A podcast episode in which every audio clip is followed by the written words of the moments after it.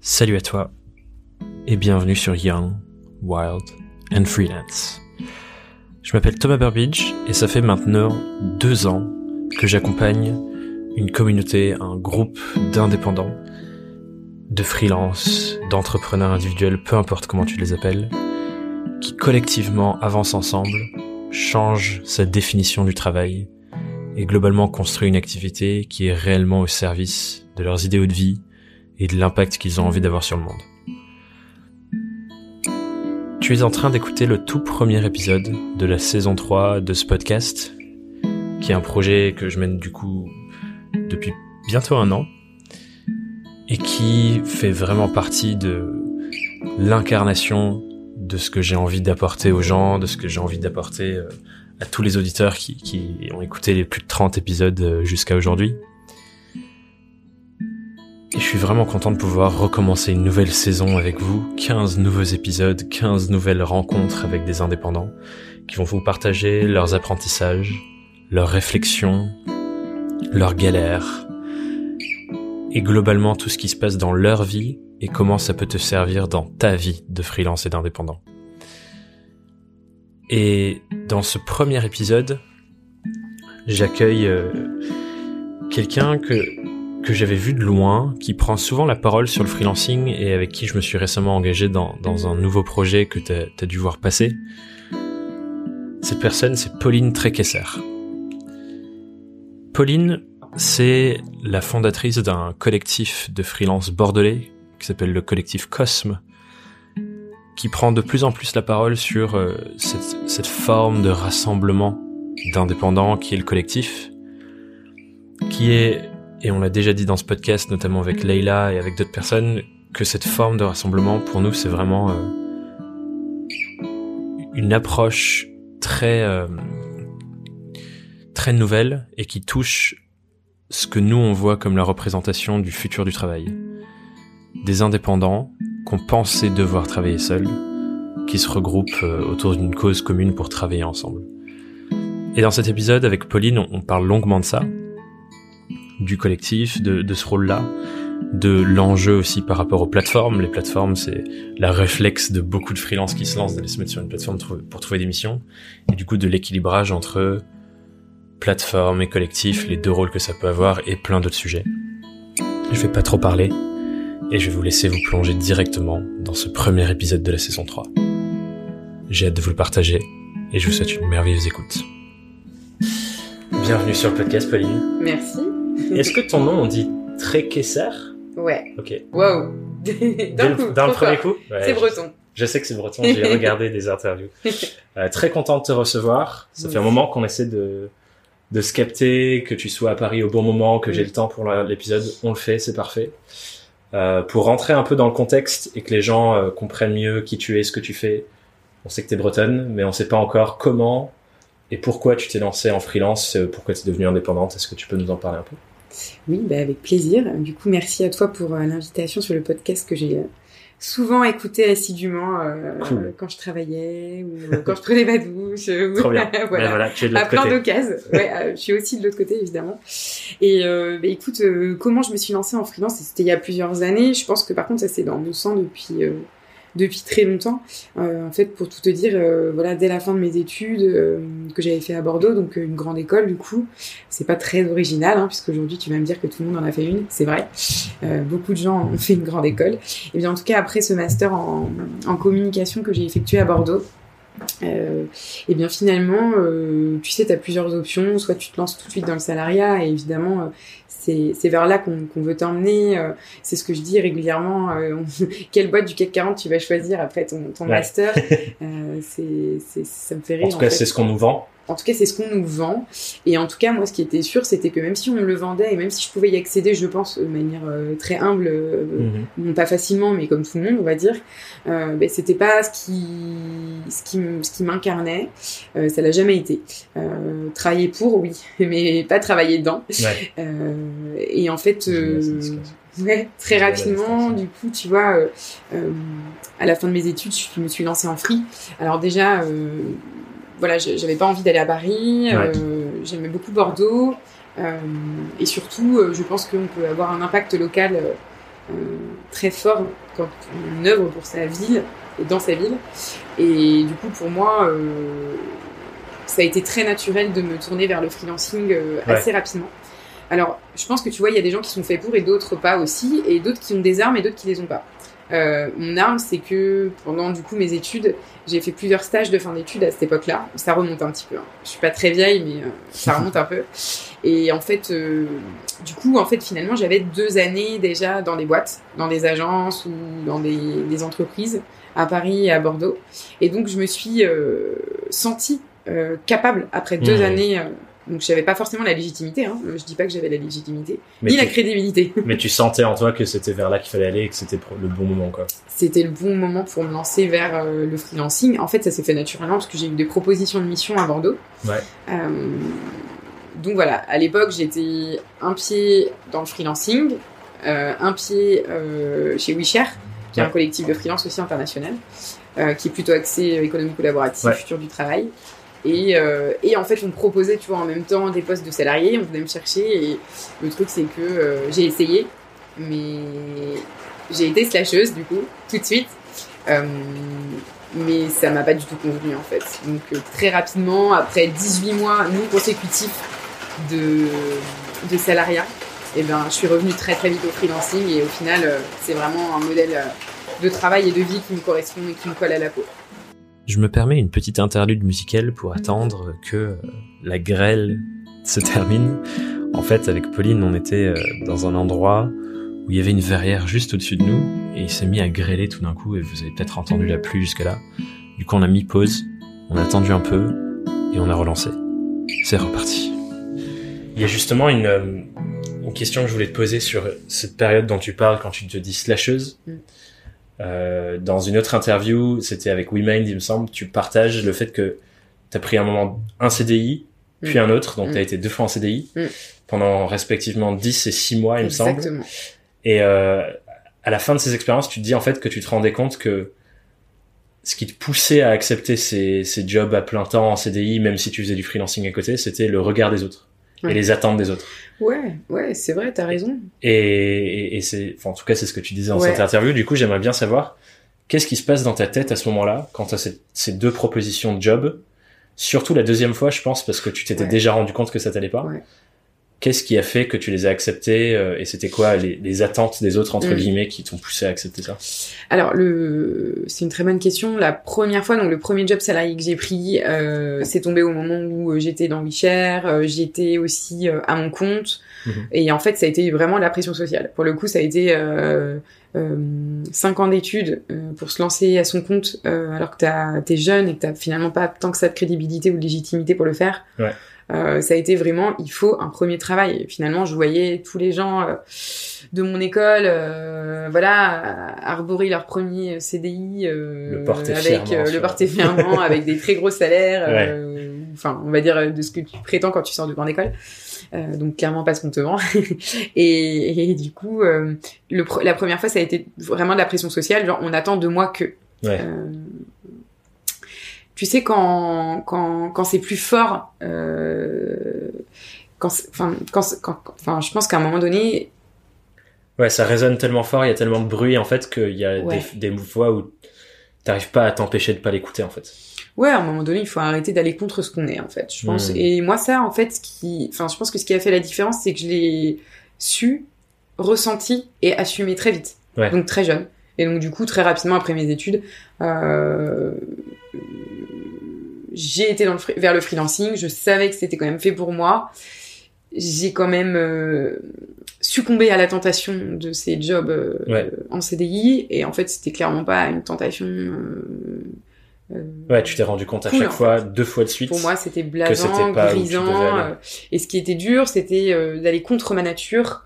Donc j'étais un oiseau en cage. Tu sais, je dis souvent ça. Et ça, ça a été le deuxième. c'est ce que j'ai ressenti dans le deuxième job. Ok on m'a donné ma chance. C'était quelqu'un qui me, qui me connaissait, qui me recommandait, qui me voulait dans son équipe.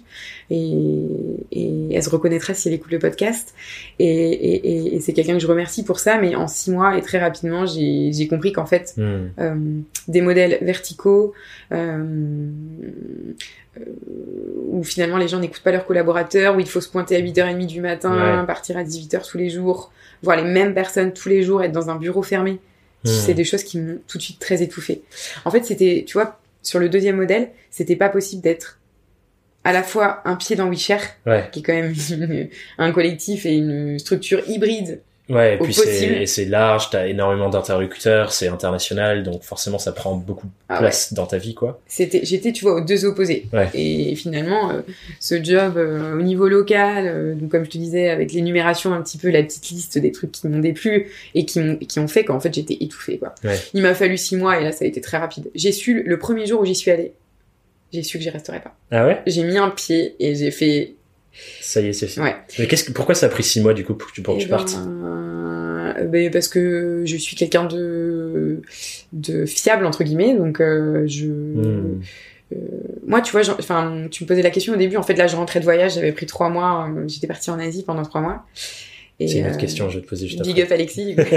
Oui, c'est vrai. et, euh, et du coup, euh, j'étais partie en Asie pendant trois mois. Et en fait, il se trouve que j'ai eu la proposition quand j'étais aux Philippines, au bord de l'eau. Et donc, je me suis dit, c'est super. C'est, enfin, c'est une. Je reviens et j'ai ça qui m'attend, en c'est trop cool. Et donc, euh, en fait. euh, Ouais, c'était sécurisant, en fait, comme c'était sécurisant et puis c'était chouette. Tu te dis, bah voilà, finalement, je Ouais. pars et en fait, je reviens et ça, ça Ouais, en je pense que il y a un truc intéressant que tu disais aussi euh, quand c'est quelqu'un qui te te choisit toi et dit euh, je te veux toi dans mon équipe, je te choisis, je te je- je- sur recommandation. Mm. T'as aussi une sorte de comme tu dis pression sociale de euh, ah ouais la personne c'est moi qu'elle veut ne pas même. vouloir la décevoir aussi. Ouais, il y a ça qui joue et du coup je pense que ça ça Ouais. peut flouter entre guillemets Mm. les choses que tu sais de toi et de où tu as Mm. envie d'aller Ouais. parce que euh, bah, forcément euh, c'est plaisant, forcément c'est presque flatteur qu'on te dise euh, je te veux toi et, et- Ouais. et je fais même pas de process de recrutement. Enfin, je sais pas si Ouais. c'était comme ça, tu Oh, vois. si, il Mais... y en a eu, il y en a eu évidemment, mais ouais, je pense que, comme tu dis, la recommandation euh, joue euh, Mm. beaucoup. Hum, parce que là, pour le coup, t'es légitime. Ouais. Donc, donc oui, tout à fait. Il y a, il y a l'autre question qui vient du coup sur le voyage, sur t'es parti en Asie, Mm. t'as fait l'Australie, il me semble Oui. aussi, l'Amérique du Sud. Cette fois-ci, c'était plutôt en, en, en expérience professionnelle, Mm. en stage, mais beaucoup de voyages. C'est quelque chose qui du coup aujourd'hui, euh, la, la jeunesse d'aujourd'hui, je dis jeunesse d'aujourd'hui alors que j'ai 25 ans, c'est drôle, mais euh, je vois beaucoup de personnes qui partent voyager, faire euh, tour du monde, faire l'Asie, faire la- l'Australie. À l'époque, peu- c'était moi. hein. C'était moins le cas, effectivement. mais un peu en recherche de soi. ouais. Je l'ai vécu aussi, je suis allé en Australie, euh, j'ai, j'ai pas voyagé en mode backpack comme toi t'as pu le faire, mais je pense qu'il y a des liens entre euh, Oui. cette envie de voyage, de découverte de soi et le fait de devenir indépendant derrière, notamment sur le sens de la liberté professionnelle qu'on a, etc. Toi, est-ce que dès ce moment-là, quand tu voyageais, est-ce que ça a eu un impact sur tes décisions de devenir indépendante après ou pas? Ça n'a pas eu un impact sur euh, les décisions en tant que telles de devenir indépendant fondamentalement. Par contre, ça a eu un impact sur ma vision du monde, ma vision des choses, ma vision de travailler. Ça a été à la dure, j'avais pas de thunes, j'étais à l'autre bout du monde, personne pour m'aider, me filer de la- de l'argent. On a cravaché. Euh, je suis partie avec ma meilleure amie. Euh, on a eu des moments vraiment compliqués en Australie hein, où on manquait vraiment d'argent et tout. euh, C'était chaud. Ouais. Donc il y a eu la valeur travail euh, là-bas qui a été très forte. Euh, Hmm. on était artisantes, euh, on était, on travaillait euh, en picking Ouais. et c'était à la dure. Est-ce que tu penses que ça a eu un impact sur comment Oui. tu vois le travail aujourd'hui dans ton activité de free bah ça c'est sûr. C'est quel une évidence. euh, c'est une évidence. Bah, euh, comme je te disais, la valeur, euh, la valeur travail, euh, de le, le, le souci du travail bien fait, Hmm. euh, de, bah, de voyager avec une personne aussi euh, comme ça pendant neuf mois. euh, c'est quand même très intense. Hein, donc Ouais. c'est euh, des relations de confiance, euh, euh, des rencontres incroyables. Donc je pense que ce côté communauté collectif, euh, ben finalement c'est quand même ancré. Je pense que oui, les voyages euh, ont façonné ma vie d'aujourd'hui. Ce qui fait du coup que l'indépendance est clairement un moyen pour continuer de, bah, de voyager par exemple, parce que du coup Ouais. entre Bordeaux, Paris, euh, j'imagine que tu bouges aussi dans d'autres endroits Ouais. euh, pour le freelancing. Ça m'intéressait de savoir du coup effectivement, parce que moi ce que j'ai ressenti par exemple, je pense la première fois que je me suis frotté euh, au freelancing entre guillemets, c'est quand j'étais, je suis parti en stage en Australie à la fin de ma deuxième année d'études. Euh, et c'était ce qui était présenté comme une agence, mais en fait c'était deux indépendants qui travaillaient entre euh, Sydney en Australie, Los Angeles aux États-Unis et Manila parce qu'ils venaient, euh, ils venaient de par là-bas. Et ils bougeaient et ils avaient des clients dans les trois et ils arrêtaient pas de passer de l'un endroit à l'autre. Et du coup, quand je me suis rendu compte qu'il y avait des gens dont c'était le quotidien de faire ça, et avec les méthodes d'apprentissage plutôt anglo-saxonnes de l'Australie qui étaient pas du tout ceux que je connaissais en France, j'ai eu un premier switch dans mon état d'esprit qui était ah ouais, en fait, ce qu'on ce nous apprend dans les études en France et ce qu'on nous montre et la voie qu'on nous présente, mm. c'est pas du tout celle de tous les gens qui travaillent. Ça, c'est une évidence. Et ça, clairement, ce, ce, ce petit switch-là, dans l'observation du monde, mm. moi, ça a eu un énorme impact plus tard. Ouais. Et c'est aussi beaucoup de post-rationalisation, puisque clairement, quand j'avais 20 euh, ans à l'époque, je me rendais pas compte.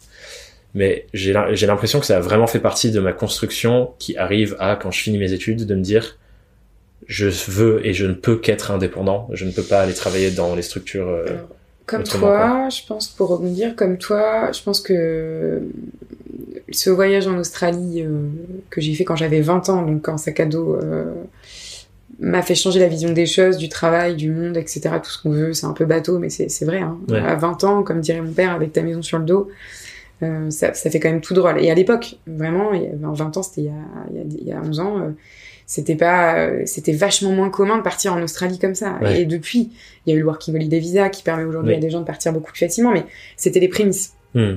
euh, donc euh, euh, c'était les prémices c'était quand même moins commun. l'Australie m'a m'a m'a changé dans ce sens-là. J'ai fait un petit quatre mois au Pérou aussi dans une dans un orphelinat quatre mois de mission humanitaire Là, j'ai pris une claque, genre sur la vraiment la, mmh. la, valeur de la vie tout court. Ouais. Euh, donc ça, ça ça m'a ça m'a ça m'a changé euh, énormément aussi euh, et ça m'a fait grandir énormément. Euh, et après, c'est voilà ce dernier voyage, je pense là, le long voyage, on va dire, que j'ai fait en Asie il y a quelques années là, mmh. il y a 4-5 ans, qui pour le coup là m'a fait comprendre que euh, il y avait des nomades, il y avait des travailleurs indépendants, et en fait qu'il y avait ces modèles alternatifs qui existaient et qu'on n'était pas obligé de travailler aussi au même endroit tout le temps et qu'on mmh. pouvait travailler partout grâce à nos ordinateurs, aux outils collaboratifs, etc. Je le savais déjà avec WeShare, mais je l'ai vécu un peu en Asie, même si pour moi c'était une coupure totale de trois mois.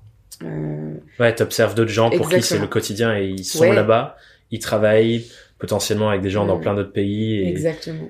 Et je trouve ça intéressant quand tu te confrontes à d'autres modes de vie que t'as pas l'habitude qu'on te montre, mm. ça ouvre euh, un nouveau niveau de réflexion qu'on n'a pas, j'ai l'impression, euh, qu'on nous inculque pas ou on nous apprend pas à aller chercher d'autres euh, d'autres modes de réflexion sur ça. Surtout quand on est observateur. Ouais, c'est clair. Surtout quand toi t'es en vacances et qu'en fait tu regardes des gens qui sont dans des cafés, qui cherchent à la connexion wifi, elles sont où les prises. voilà. Et alors que t'as jamais vu ça auparavant parce que c'est parce que tu je pense que c'est pas ce qu'on te montre et c'est pas ce que tu cherches à voir aussi. Mm.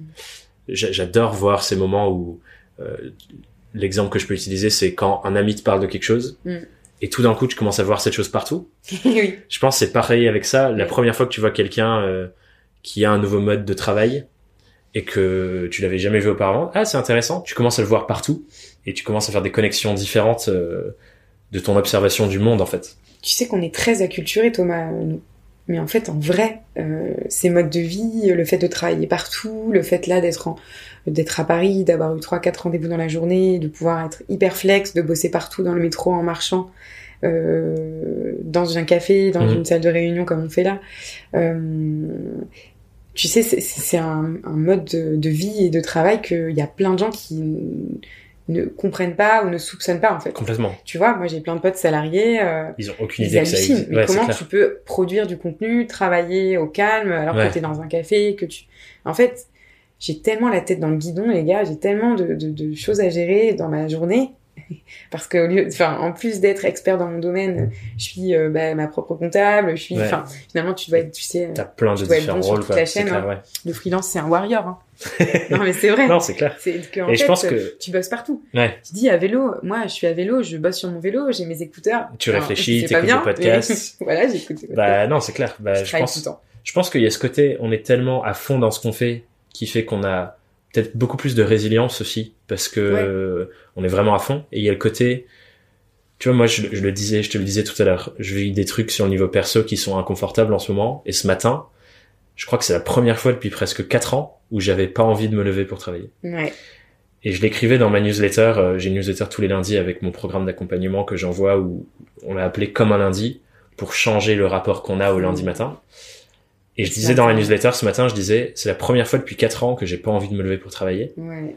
Et je disais que j'étais trop content d'avoir vécu ça. Ouais. Parce que ça me met du contexte dans à quel point je me rends compte que Mm. tous les matins, je suis juste tellement heureux Au de me lever, au taquet. tellement au taquet de créer du contenu, de faire les trucs. peur. Et je trouve Ouais. ça dingue, en fait, Mm. d'avoir accès à, à ce bonheur quotidien de Mm. vouloir œuvrer pour toutes les choses qu'on fait.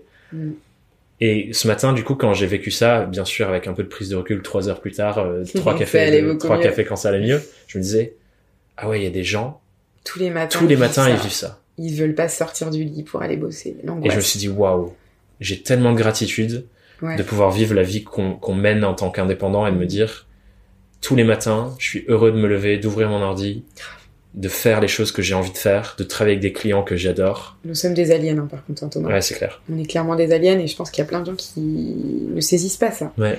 Euh, mais je pense que on est un petit peu du coup de la même acabit et je pense que euh, je suis pareil que toi le matin, je suis au taquet, je suis trop heureuse de me lever. Euh, ok, la journée commence, ouais, trop Ouais, bien, presque bien. comme dans un dessin animé. C'est clair. Et ça fait un peu flipper, genre mon mec surtout, Ouais. et, et mon enfant aussi. Mais en gros, euh, je suis contente de me lever tous les matins.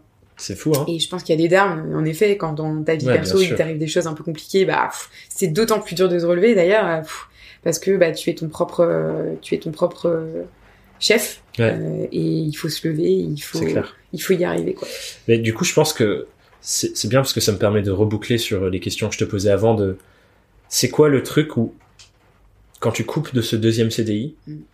Je sais que en même temps tu lançais ton blog euh, Vélo Boulot Bordeaux Ouais, que j'ai d'ailleurs utilisé cet été quand j'étais à Ah Bordeaux pour oui, trouver un endroit où travailler. C'était très cool. super.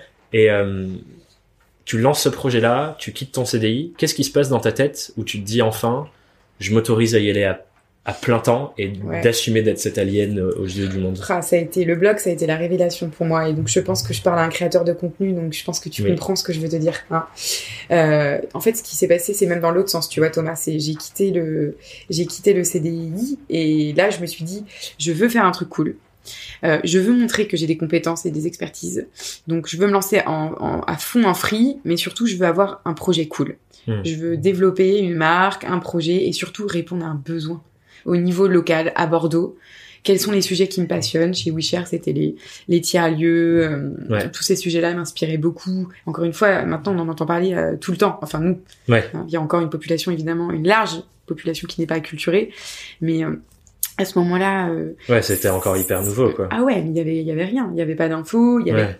On sentait qu'à Bordeaux, ça pullulait, ça commençait, il y avait quelques lieux. Mm. Et puis là, en fait, euh, je me suis dit, ça répond à un besoin quand il y a une, une dizaine, une quinzaine. Et je me suis dit, mais comment font les gens pour choisir le lieu qui est Qui leur adapté va pour bien eux aussi. ouais. euh, et là, il a été question du coup de voilà de lancer ce blog qui s'appelle Vélo Boulot Bordeaux. Je suis un petit peu moins active dessus maintenant hum, depuis le lancement du collectif Cosme, mais euh, c'est un blog qui perdure, Mhm. euh, qui a toujours beaucoup de vues. Euh, et, et en fait, c'est ce projet qui a déroulé tout le fil de ce que je suis aujourd'hui, de ce que je vais lancer maintenant.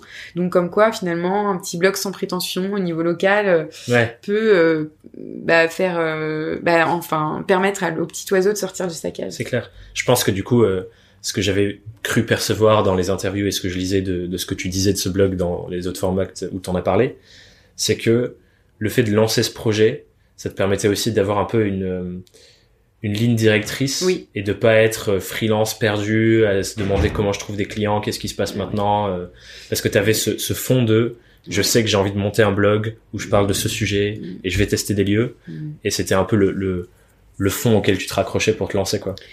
Ouais, c'est ça. Je pense qu'il y a eu, tu vois, un côté euh, la marque est un peu sympa, euh, Ouais. le blog est propre, c'est quali, euh, je, je, je- tu vois, euh, la rédaction est, est correcte, euh, les photos, bah, c'est des photos de blog, elle sait que fédérer une communauté. L'idée, Mhm. c'était de montrer tout ce que je savais faire.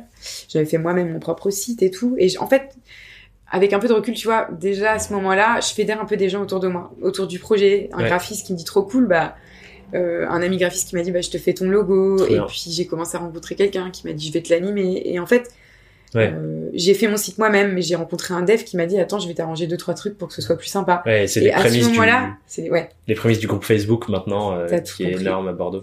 ça c'est ça s'est lancé en parallèle ce groupe Facebook, en parallèle du blog. Et ça a Donc été le blog et c'est les mêmes personnes avec qui tu commences à réfléchir aussi. Ouais, euh, C'est un peu ça, ouais. C'est vrai. Tu vois, le fait de t'en parler avec toi, finalement, ça me remet dans le contexte. Mais je lance le blog, je me dis, ah mais c'est bizarre, il n'y a pas de groupe pour euh, pour euh, réunir des freelances euh, quand tu as des questions à poser sur, euh, je sais pas moi, euh, combien de viser ça, euh, comment ça se passe sur la facture. euh, Ouais. Là, j'ai un problème avec l'URSSAF, je suis en stress et comment ci, comment ça. Je me suis dit, mais j'ai tapé freelance Bordeaux. Ouais. Il y a rien qui sur la- dans la barre de recherche euh, Facebook. Je me rappelle avoir demandé à une copine, Sarah, mais tu connais pas un groupe? Elle était un peu dans l'écosystème bordelais. Tu connais pas un groupe euh, sur Facebook où il y a Hmm. des freelances qui se rassemblent? Bah non. Je dis bah ça vaudrait peut-être le coup. Ouais, peut-être. Mais en fait, tu te dis bah oui, ça Bah ouais. répond à un besoin puisque bah deux ans après, il y a 1600 freelances sur ce groupe ouais. et qu'en fait, il y a une qualité euh, de des échanges qui est énorme parce que bah il y a une sélection entre guillemets à l'entrée comme enfin on essaye de faire au mieux, hein, on marche sur Ouais. la confiance. Mais globalement, les gens doivent être freelance, doivent Ouais. habiter à Bordeaux Ouais. et euh, doivent euh, être accord avec euh, la charte qu'on a établie, où pas de publicité, bienveillance totale. Mmh. Et l'idée, c'est vraiment l'objectif, c'est la solidarité entre Mmh. freelance. c'est hyper intéressant parce que j'ai l'impression qu'on a eu un peu les mêmes réflexions, pas forcément en même temps. Mm.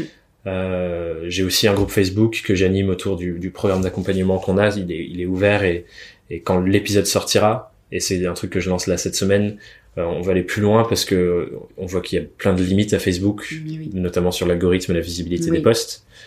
Et en gros, des- travailler des espaces communautaires où les gens peuvent vraiment interagir, s'entraider, euh, se poser des questions, c'était un truc qui était hyper important pour moi, à la fois de manière ouverte. J'ai fait récemment le premier apéro du podcast où les gens se sont rencontrés, ont discuté entre eux et c'était génial. C'est super. Et, et le, le nouveau format qui, qui est sorti du coup quand les gens écoutent ça, c'est un, un Discord. Je sais pas si tu connais ce que, si tu sais ce que c'est. C'est un, à la base, c'est un outil qu'utilisent les, les, les gens qui jouent aux jeux vidéo, les gamers, pour discuter entre eux et créer des Ah, communautés oui. en jouant aux jeux vidéo. D'accord. Et en gros, du coup, c'est prendre ce même outil et l'adapter au freelancing dans un format qui existe déjà que d'autres personnes font, euh, une sorte de coworking virtuel, Ouais. Où tu as des espaces où tu peux parler à l'oral et juste échanger avec les gens, des espaces où nous on va apporter du, du contenu et d'autres espaces où les gens peuvent euh, écrire et se poser des questions sur des différents formats. Voilà. eh ben, je Donc ça, c'est la prochaine étape du groupe. Facebook, parce que euh, bah, j'avais envie d'aller plus loin sur ces trucs-là, donc ça me parle forcément. Et je pense que c'est aussi à la naissance des autres projets qu'on a, Mm. et du coup de l'autre projet dont je voulais te parler, qui est ton collectif, Collectif. Cosme. J'imagine que c'est cette truc de euh, j'ai envie de fédérer un peu l'écosystème bordelais sur euh, les sujets du freelancing qui donne naissance à ça? Ouais, en fait, c'est ce groupe. Alors, euh, c'est en fait la corrélation de deux choses. C'est d'abord euh, le groupe Facebook euh, où je me dis, à ce moment-là, il y a 400, 500 personnes. Je me Ouais. dis, il y a quand même quelque chose. Ouais. Je ne suis pas la seule alien dans cette ville euh, de Bordeaux. ouais, ouais, je suis contente. Déjà, donc je me rends compte que je ne suis pas la seule, euh, la seule, euh, la seule folle du, du coin. Ouais. Mais je me dis que j'ai plein de copains en fait qui sont comme moi et, et en fait très, très naturellement il y a eu ça, il y a eu euh, voilà une strat de com qui a été faite pour un client qui m'a dit bah, je vais faire appel à une agence et je me suis dit qu'en fait il suffirait parce que bah, j'ai pas la prétention de savoir tout faire mais à ce moment-là je me dis ok il suffirait juste en fait qu'il y ait une personne un peu bienveillante euh, bah, qui fédère euh, une team de free Ouais. pour répondre aux besoins euh, euh, de, de toutes les entreprises Mhm. euh, donc au même titre qu'une agence, Ouais, une alternative aux agences. mais clairement une alternative. Mm. Et aujourd'hui, le collectif Cosme, donc, on se présente comme étant le premier euh, collectif de freelance structuré en France, en tout cas euh, euh, depuis deux ans euh, qu'on existe sur ce modèle Ouais. de travail. On considère que c'est unique. Il y a plein d'autres collectifs qui existent et on est trop content de voir que ça pullule. Ouais. Mais je pense que chaque collectif aujourd'hui se cherche et a son propre modèle. Complètement. Je pense que Cosme, euh, voilà, un modèle aussi de travail unique entre guillemets. Ouais. Et, et, et ça, et ça c'est cool. Et en fait, euh, c'est parti, de, c'est parti de ça en fait. C'est parti de, ce, de la corrélation de ce groupe Facebook et de. Ouais, des échanges qui j'imagine il y a eu Ouais. dessus sur comment on peut travailler ensemble, Ouais. quand il y a des profils complémentaires Mm. qui se rencontrent où on peut apporter plus de valeur à ses clients. Et, et nous aussi avec le, le collectif dont je suis parti où on parle plus d'écosystème, c'est exactement la même réflexion et, et je, on en a pas assez discuté la dernière fois, mais je pense qu'on a des structures assez similaires dans la manière d'opérer. Euh, mais on n'a pas le rôle que, que je pense que tu tiens. En tout cas, c'est ce que tu parlais, partagé dans un article, notamment dernier, dans ta tribune pour les échos. Oui. Je vais revenir dessus. Mais tu parles, et c'est ce que tu mets sur ton LinkedIn, c'est ton titre. Tu parles de toi-même en étant Chief Freelance Officer. Oui. Et en gros, de ce que je perçois de ton rôle, et tu vas, je, t'expliquer. me l'expliquer mieux. Ce que je perçois de ton rôle au sein du collectif, c'est tu fais le lien entre tous les indépendants du collectif Mm. pour les fédérer et les structurer entre Mm. eux, avec les entreprises qui sont vos clients. Mm. Et tu permets aux entreprises clientes que vous avez de mieux savoir travailler avec des freelances, mieux les onboarder, mieux intégrer dans leur process le fait de travailler avec des indépendants. Et en gros, du coup, tu es le point de rencontre. Exactement. Est-ce Ouais. que tu peux m'expliquer comment ça se passe concrètement au sein de votre collectif d'avoir ce Ouais. rôle-là, euh, peut-être même jusqu'à comment vous le financez, enfin. Me parler un peu de tout ça, quoi. cool. Et ben oui, avec joie évidemment. Je suis là pour ça, entre autres, mais euh, et, mais du coup aussi pour passer un bon moment avec toi, ce qui est le cas. En gros, déjà donc, euh, ce qui est important, c'est de comprendre euh, ce qu'on est. Tu sais, il y a deux ans, c'est pareil. J'avais pas du tout la vision de ce qu'on allait devenir chez Cause. Forcément. Et tu ne sais pas ce que vous allez Et devenir je dans sais pas ce qu'on va devenir dans les prochaines années, mais je pense qu'il y a de belles choses en cours. Ça, c'est une certitude. Deux ans après, ce qu'on arrive à dire, donc de base, ce qu'on disais, c'était qu'on était un collectif de freelance. Euh, ensuite, on a dit qu'on était un collectif de freelance structuré. Euh, parce que euh, il y avait beaucoup de collectifs d'artistes ou de collectifs éphémères, c'est des gens Ouais. qui se regroupent pour un projet et puis Ouais. après ça se ça se et ça en fait, il y en a des milliers des collectifs en fait. Ouais. Depuis Euh, super longtemps d'ailleurs. hein, depuis, depuis la nuit des temps. Mais en fait, euh, c'est des petits collectifs qui vont se rassembler pendant un temps sur un projet. Et notamment avec le gros freelance à Bordeaux, je me rends compte que du coup, en ayant créé ce groupe, Il y a des gens qui interagissaient, qui faisaient des évidemment, choses du ensemble, coup, bien c'est sûr.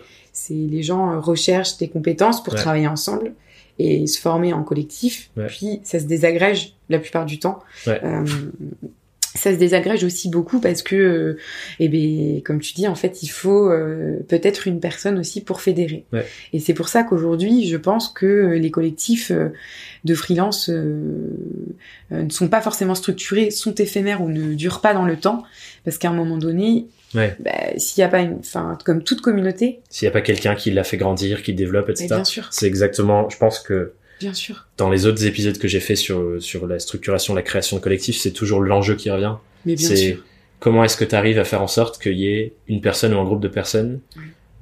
dont une grande partie de leur travail, c'est de développer cette communauté, de la faire avancer, sachant que à la base, on se réunit pas en se disant il faut que quelqu'un soit payé pour ça parce qu'on n'a pas Oui, envie oui. de recréer des structures salariées forcément. tout à fait.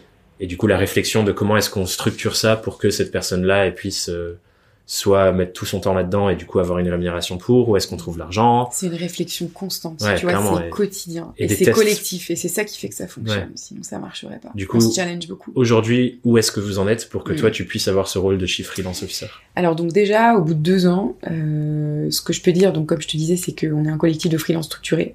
Ouais. Euh, ça c'est la première chose.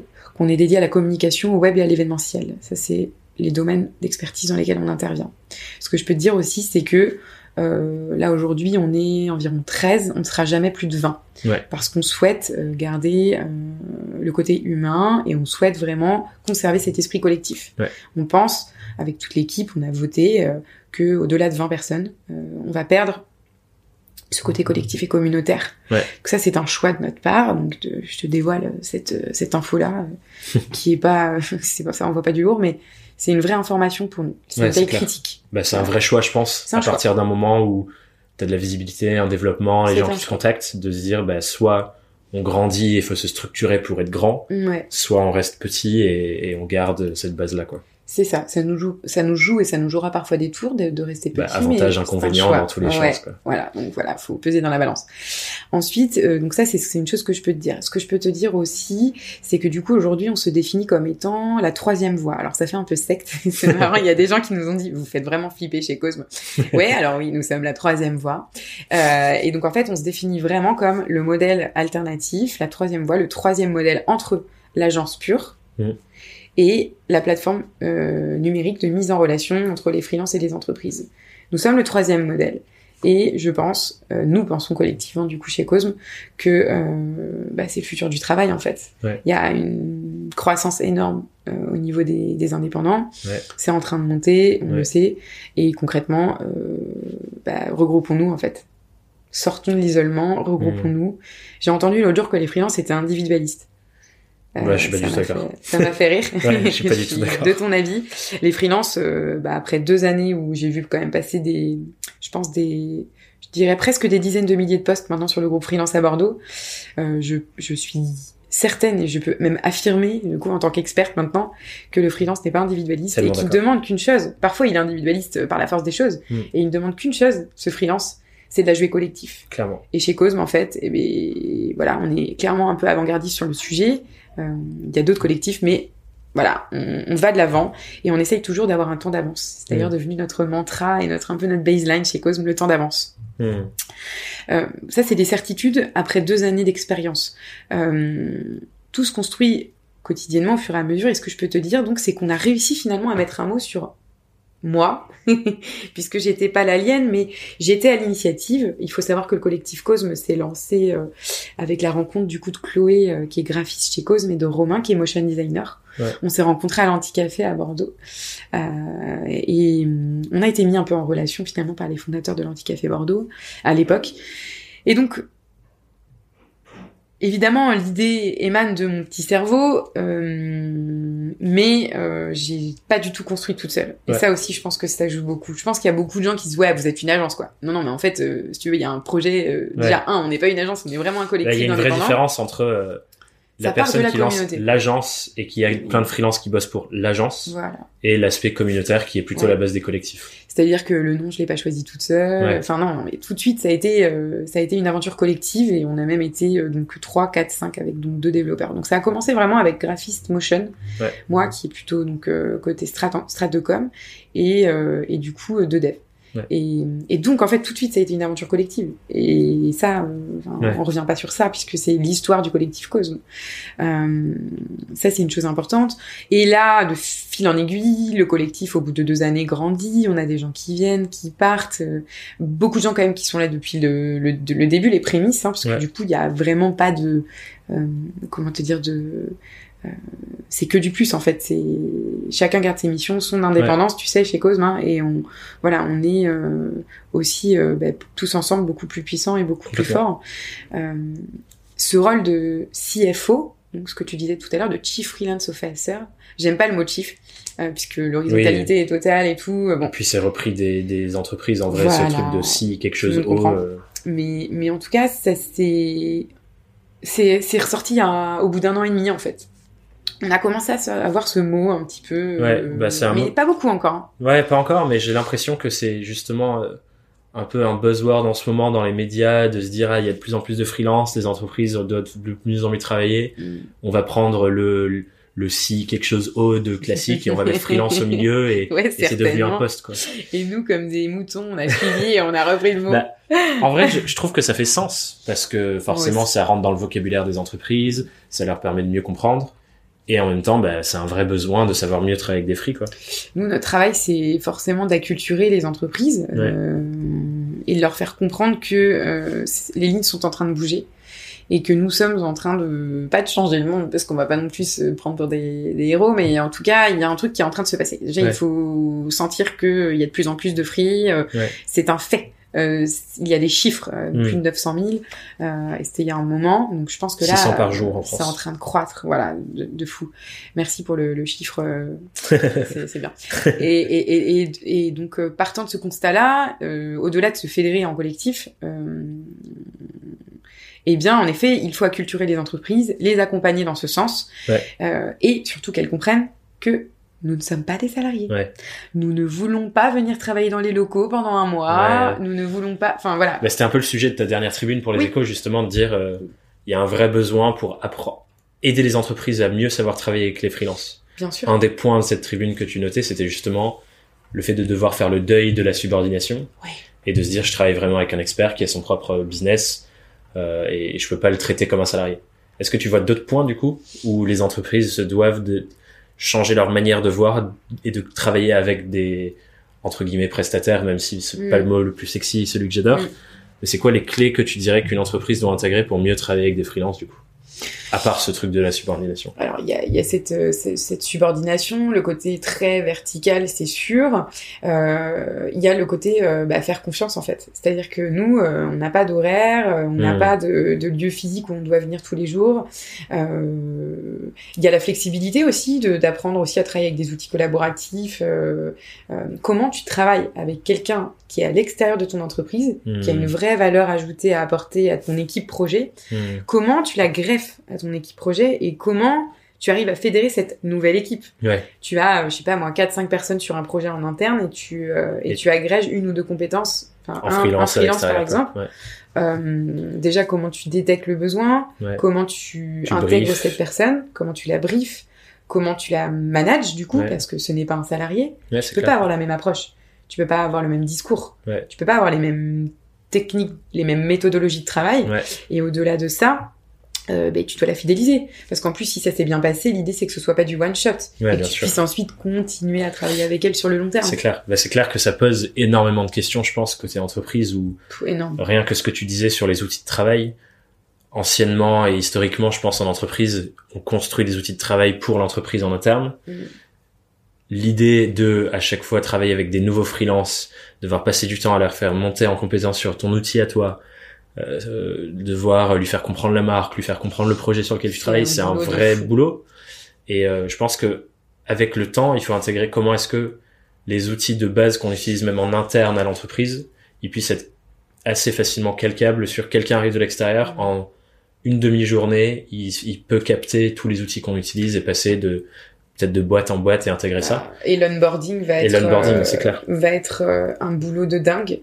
Euh, je pense qu'aujourd'hui, les directeurs de ressources humaines ont déjà assez de travail avec les salariés. Ouais. Et je pense en effet que du coup, des profils de CFO demain vont pulluler et hmm. intégreront les entreprises ou alors les entreprises font appel à des prestats extérieurs ou des personnes. ouais, ce qui est intéressant du coup, qui est du coup plutôt toi, ton profil aujourd'hui. Tu hmm. n'es pas interne à une entreprise, mais comme toi, tu as une communauté de freelance avec qui tu travailles tous les jours, bien sûr. réussir à les calquer eux dans les entreprises clientes, mm. effectivement là, ça donne beaucoup de sens à ce rôle-là pour toi. Est-ce mm. que c'est quelque chose, genre 100% de ton temps d'activité, c'est dédié à ça Ouais. Ou, ou ouais Alors, pardon, non. Ouais, je, pardon. tu acquiescé la question. Alors non, non, bien sûr que non. Euh, mais maintenant, il y a une grosse partie en effet où, euh, du coup, le côté CFO au sein du collectif Cosme, euh, c'est à toute petite échelle. Euh, donc, j'ai, oui, énormément de temps aujourd'hui qui est dédié au sourcing des meilleurs freelances, des meilleurs talents. Euh, dès qu'il nous manque une compétence, c'est de pouvoir aller la trouver. voilà, on a notre système de gouvernance qui est propre hein, chez Cosme. On est en train d'ailleurs de l'écrire là en ce moment avec donc deux cercles.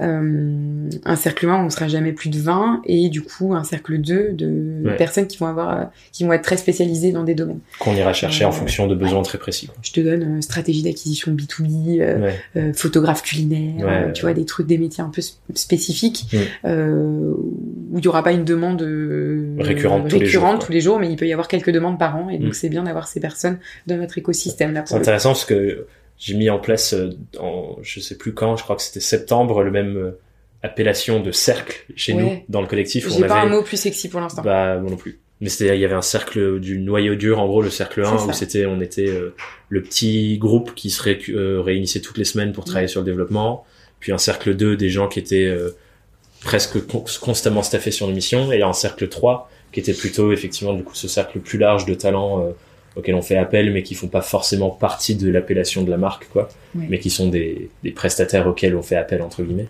je sais pas vous, mais pour le coup, dans ce cercle 1, pour nous, en tout cas, les personnes s'investissent pour développer la marque. Donc, euh, en fait, les gens ne bénéficient pas de la marque en tant que telle de cause, puisqu'on la construit tous, en fait. Donc, c'est nous qui la construisons, donc visuellement. Ouais. Et donc, en fait, finalement, d'ailleurs, hein. bravo pour ça. Hein. On fait pas mal de contenu et ouais, c'est vrai, on a une équipe top. Enfin, on a des gens investis, engagés, qui croient en ce modèle. Et c'est ça, en fait, la force, je pense, de, de, de, de collectifs qui marchent. Ouais. Mais pour répondre à ta question, en tout cas sur le côté CFO, une, une évidence, c'est que c'est que pour moi c'est un métier qui, qui va prendre de l'ampleur et qu'on va voir de plus en plus dans les entreprises. Donc chez Cosme, en tout cas, ça me prend euh, un petit peu de temps. Moi, je suis toujours free, donc je je suis toujours, euh, Là, tu fais toujours des stratégies. euh. J'ai beaucoup aussi direction de projet, puisque parfois il y a des projets, tu vois, où on a plus de 10 ou 12 personnes pour Hmm. un client. Ouais. Donc c'est énorme, du coup, la mise en place, l'organisation. Ouais. Mais en fait, c'est bon, ça fonctionne, en fait. Maintenant que, et, et c'est, donc, euh, j'ai beaucoup ce profil-là. Et donc, euh, bah, on a mis enfin un mot sur le, le, le- le- mon travail, Hmm. Qui est du coup de. qui de- n'existait pas vraiment avant, en fait, Ouais. au fond. C'est, Non, c'est clair, c'est complètement nouveau. hein. Depuis un ou deux ans, euh, ouais. C'est là que ça existe pour de vrai en fait. Le sourcing, euh, l'onboarding, euh, le management de free Ouais. et puis la fidélisation. Il faut au moins garder une équipe pendant deux ans, sachant Ouais. que chez Cause, j'aime pas le mot turnover parce que nous, en fait, on est un collectif mouvant. Mais en tout cas, euh, les gens du cercle 1, donc de ce noyau dur, euh, sont pour la plupart là depuis toujours, Hmm. ou alors, enfin depuis les deux ans, depuis Ouais. la création. Du coup, c'est Ou alors ils lancent une boîte à côté ou une Ouais. start-up et donc du coup ils veulent euh, se Mais- désétiqueter aussi de, pour se recentrer pour leur personal branding, tu vois. Par Ouais, ouais. Ah, c'est intéressant. Je pense que je vais venir sur un autre point qui est hyper intéressant par rapport à ça aussi parce que euh, dans le même espace-temps, depuis euh, les, disons, trois, cinq dernières années, euh, comme le freelancing se développe, les plateformes dont tu parlais au début de mise en relation entre les besoins clients et les, donc, euh, en termes de, j'ai besoin de ressources de freelance avec des Mhm. compétences précises et les freelances qui ont besoin, du coup, et cherchent des missions. Forcément, il y a une, un, un point de rencontre entre les deux, d'où Mhm. un potentiel de plateforme, ce qui fait qu'il y en a de plus en plus. Je sais que chez Cause, vous avez des, des croyances assez fortes sur ce genre de choses Mhm. et que vous vous mettez en avant dans votre communication. Mhm. J'ai bien aimé d'ailleurs votre vidéo de lancement à un moment où tu dis euh, nous on croit que, on pense ça, on pense ça, et j'adore cette manière de se présenter par ses croyances. Je trouve ça génial. Parce qu'on est engagé et il faut l'être pour, euh, pour avancer aujourd'hui. C'est clair, je te rejoins totalement sur ça. Et du coup, il y a une de ces croyances où vous dites, pour toi et pour vous, du coup, collectivement, il y a trop de plateformes digitales basées sur des algorithmes Mhm. qui vendent le fait de, on va faire Mhm. correspondre un besoin parfait avec l'humain qui va en face, qui est, euh, Mhm. qui colle avec euh, même les soft skills, etc. C'est devient ce genre de choses dont on parle. Et toi, dans une vidéo, tu dis, il y a, il y a rien qui pourra remplacer le café et la rencontre humaine. Est-ce que tu peux me parler un peu plus de ce Ouais. positionnement-là et de la différence du coup que tu vois entre collectif et, et plateforme? J'ai rien contre l'intelligence artificielle, euh, ni contre les plateformes, euh, mais je pense qu'on est dans une ère où euh, il y a trop, on est dans la startup nation, il y a trop de startups, trop de startups tuent les startups. Euh, en plus, quand on sait qu'il y en a, je sais plus si c'est le chiffre, si c'est 7 ou 9 sur 10 qui... qui, qui- C'est énorme, ouais, c'est enfin, 75% je crois qui... Donc, on qui sort de la Startup. Nation à toutes les sauces. Euh, ça commence à être un peu euh, lourd. Mm. Et, et, et en fait, euh, oui, je pense qu'il y a trop de plateformes de mise en relation, le nombre de gens qui nous contactent. Je lance une plateforme de mise en relation pour faire ci, ça, pour tout, rien. Il y a des plateformes de mise en relation. Ouais. Ok, revenons un peu en arrière.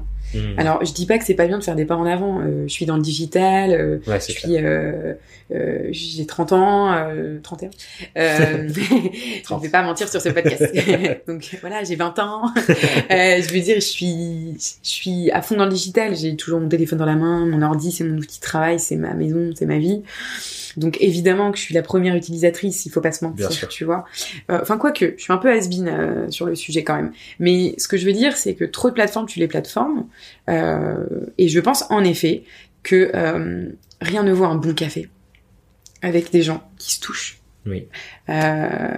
qui discutent, qui échangent. C'est aussi un petit peu le, du coup ton, ton, ton, ton domaine hein, avec Ouais. le podcast notamment. Tu vois des gens. Euh, D'ailleurs, à noter, je fais aucun podcast euh, en visio. Je fais tout en présentiel, même s'il faut que je me déplace, et je l'ai fait à Clermont, par exemple, euh, sur la saison cool. 2. Mais Parce bravo à que je toi trouve qu'on a, comme tu dis, on n'a pas les mêmes relations avec les gens quand on est en présentiel, on n'a pas la même profondeur Mm. d'échange et de discussion. Mm. Et ça, c'est vraiment précieux pour moi dans ce projet du podcast. Du coup, je te rejoins entièrement sur ce point de vue-là, qu'il n'y a rien qui vaut la vraie discussion humaine oui. présente euh, où on peut se toucher et se voir. Et moi, ma vraie question, c'est qui va sur ces plateformes? En fait, vraiment, enfin, En qui se dit clients à un moment donné, je, je vais chercher un, un Hmm. talent, et qui, en fait, finalement, euh, est-ce qu'on préfère pas passer un coup de fil à un- une personne de confiance Hmm. Enfin, et donc c'est c'est ce que, enfin, c'est un peu ce que Ce je me suis dit en lançant le collectif Cosmosi au tout début. C'est que j'avais des clients de confiance et en fait, euh, c'était, euh, on appelle Pauline parce qu'on sait que c'est quelqu'un Ouais. qui est bien, qui est fiable, qui est professionnel et qui est bien entouré. J'ai eu exactement les Tu mêmes expériences où Voilà. Je suis devenu pour mes clients Je me au balance tout des début. fleurs. Non mais t'en pas, hein, non mais c'est, je suis devenu pareil pour mes clients, la personne qu'on appelait quand on avait besoin de trouver des freelances. Et même aujourd'hui, on me demande, t'as pas un profil qui fait ci, qui fait ça. Ouais. euh, comme je suis de plus en plus actif sur d'autres choses, euh, je suis de moins en moins dans la recherche de, de, de ces profils-là, donc j'arrive pas toujours maintenant à répondre. Mais pendant trois ans, j'étais cette personne-là qu'on appelait pour euh, Une trouver des personne choses. ressource. Et je pense que moi, la réflexion que j'ai par rapport aux plateformes et les clients qui vont dessus, c'est que les gens et les clients savent de plus en plus, j'ai besoin de trouver un freelance, c'est plus agile pour moi, il y a plein d'avantages à ça. Mm. Mais quand ils sont confrontés à ce besoin, ils savent pas où chercher. Ils se retrouvent Ouais. un peu perdus, comme nous, on a pu l'être euh, les premiers jours quand on se lance, à pas savoir où trouver des missions. Mais ils se retrouvent pareil, à pas savoir où trouver des compétences. Et on le voit avec euh, l'excellent parcours de Welcome to the Jungle, etc. Les entreprises savent, je ne pense plus assez bien recruter, sauf quand il y a des profils de recruteurs dont c'est le métier depuis super longtemps et qui font super bien leur Mm. taf. Et bravo pour ceux qui Mm. adorent ça et qui Mm. sont loin dedans. Mais je pense que, tu vois, j'imagine euh, moi quand je sortais de, cours, de, de, de ma formation, si j'ai devenu RH, et rien que voir à quel point c'est galère de trouver euh, des stagiaires avec le bon profil, euh, de trouver des, des juniors qui sortent d'école qui ont le bon profil, c'est tellement difficile que je pense que d'autant plus sur le freelancing qui est nouveau, les clients n'ont juste aucune idée. Ouais, et des- du coup, c'est, ils se disent bon bah on est des poissons volants, euh, donc rien Ouais. ne nous oblige à. Donc en fait, finalement, aujourd'hui, les entreprises, les entreprises doivent nous séduire pour Mm. qu'on intègre la, la boîte. Ouais. Alors qu'avant, on venait pleurer pour avoir un job. euh, C'est toi qui devais te vendre. Aujourd'hui, c'est les boîtes qui doivent se vendre. Et je pense que du coup, elles comprennent plus comment faire. Ouais. D'où le fait que leur réflexe, c'est de se dire bon bah je vais sur une plateforme pour trouver un freelance parce que j'ai aucune idée de comment le trouver. Et je pense que c'est ça que les entreprises et les plateformes ont bien compris, c'est que elles ont un vrai rôle à jouer, un peu comme un CFO. Oui. Tu vois, c'est un peu les mêmes euh, besoins auxquels on répond d'une manière différente. Mais les plateformes l'ont compris en se disant, bah, elles ont aucune idée de trouver ces talents. Mm.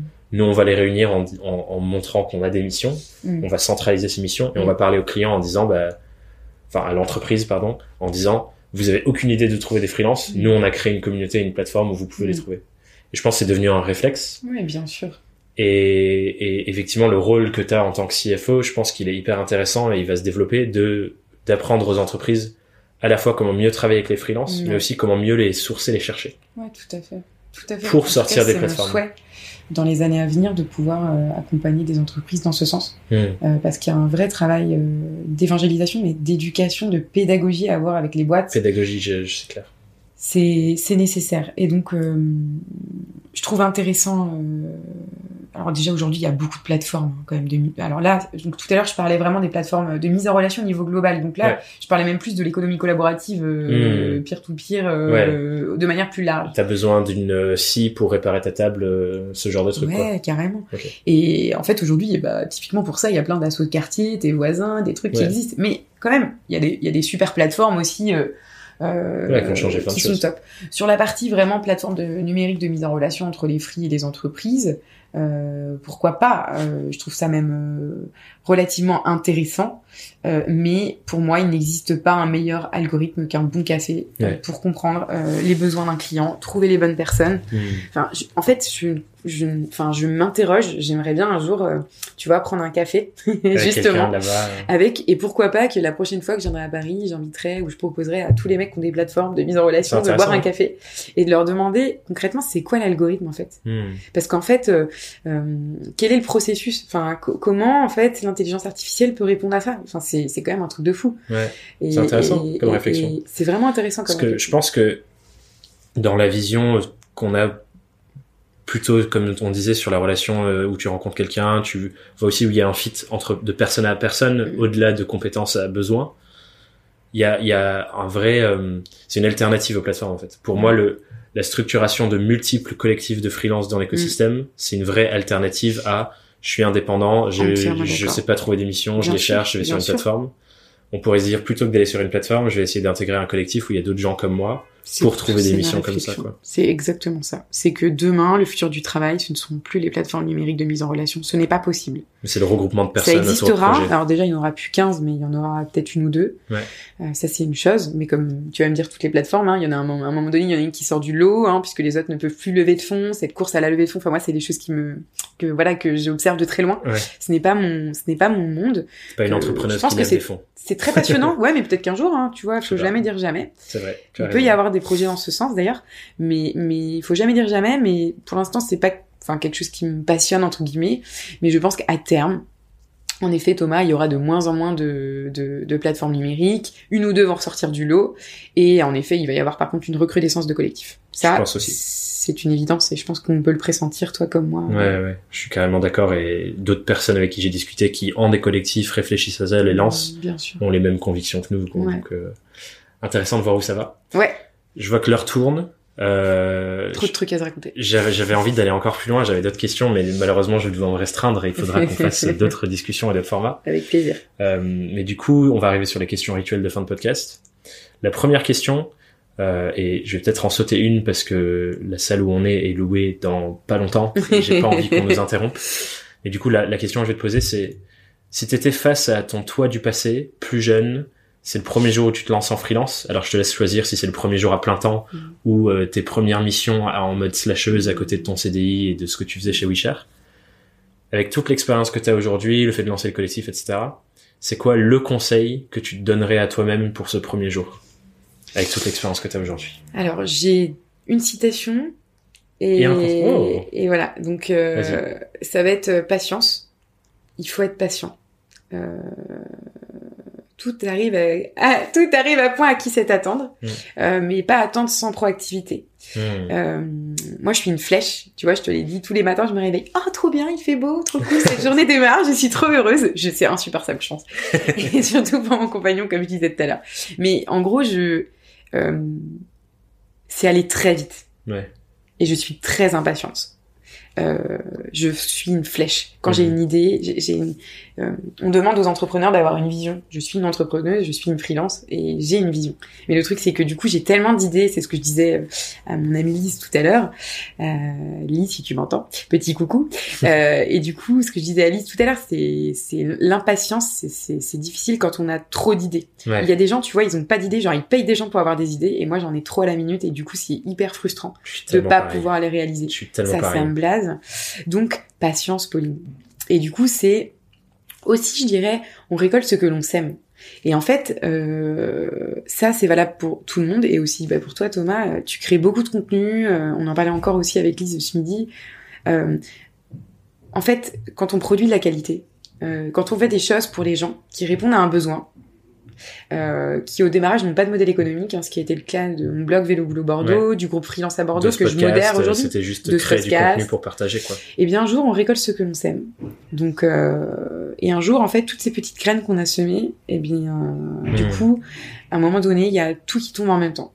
Et en gros, les petites graines que j'ai semées en freelance, en galérant, à gagnant que dalle, euh, en lançant mon blog où il n'y avait pas de modèle économique et parce que j'en voulais pas, en lançant euh, le groupe Freelance à Bordeaux que je modère toujours aujourd'hui deux ans après avec autant de, de, kiff. Euh, et bien aujourd'hui, euh, ça a donné naissance après mûre réflexion et travail intense pendant deux ans à ce collectif Cosme. Ouais qui aujourd'hui est un modèle euh, précurseur, avant-gardiste, mais aussi, je crois, qui est le futur du travail, mais où l'horizontalité est là, la bienveillance est là, la bonne entente est là. Hmm. Et en fait, juste, bah, tu peux gagner ta vie euh, en fondant des modèles qui sont cool, quoi. Et, et en fait, c'est possible. On en est la preuve, tu vois, chez Cosme. Et du coup, ça, c'est, ça me fait dire que il faut être patient. Euh, et qu'il faut, il faut, il faut, et qu'un jour, tu récoltes ce que tu sèmes. Je suis entièrement d'accord et, et je trouve effectivement que moi, c'est ce que je ressens beaucoup avec les contenus que je crée je vais pas trop m'étendre dessus parce que je l'ai déjà dit, mais le fait de m'investir à tel point pour apporter des choses à des gens pour qui j'ai vraiment envie d'apporter des choses. Mm. Les freelances, c'est des gens qui m'inspirent incroyablement par euh, mm. tous leurs rêves de liberté, leurs projets, enfin toutes les envies qu'ils ont derrière que je partage. Mm. J'ai tellement envie de leur permettre de continuer d'avancer et du coup, effectivement, euh, c'est même pas un travail entre guillemets pour moi de créer tout ça. Oui. Et effectivement, euh, bien sûr, ça prend du temps, ça prend de l'énergie, ça prend de l'argent, ça prend de la réflexion, plein de ressources. Mais à terme, ce qui me revient rien que dans la satisfaction de recevoir des messages de remerciements, les échanges que j'ai avec les gens. C'est incroyable d'avoir ça. Mm. Et vraiment, je pèse mes mots, c'est incroyable et ça me donne, euh, comme on disait, tous les matins, j'ai envie de continuer, quoi. Bah oui. Et c'est fou d'avoir ça dans ma vie. L'autre question, qui est du coup une, une, invitation à la question, pour les gens qui nous écoutent, du coup, euh, si tu avais une question à leur partager cette semaine pour qu'ils réfléchissent sur leur activité, leur vie de freelance, en gros, qui se questionnent sur eux-mêmes et où ils en sont. C'est quoi la question que tu as envie de leur poser? Eh bien, la question que je vais poser à tous les freelances qui font partie du collectif Cosme, de près ou de loin, euh, si vous êtes déjà freelance, dans quoi vous êtes expert? Euh, Chez Cosme, je dis toujours moi, je prends, j'ai énormément, on a de la chance d'avoir, enfin, énormément de demandes de freelance qui veulent intégrer le collectif.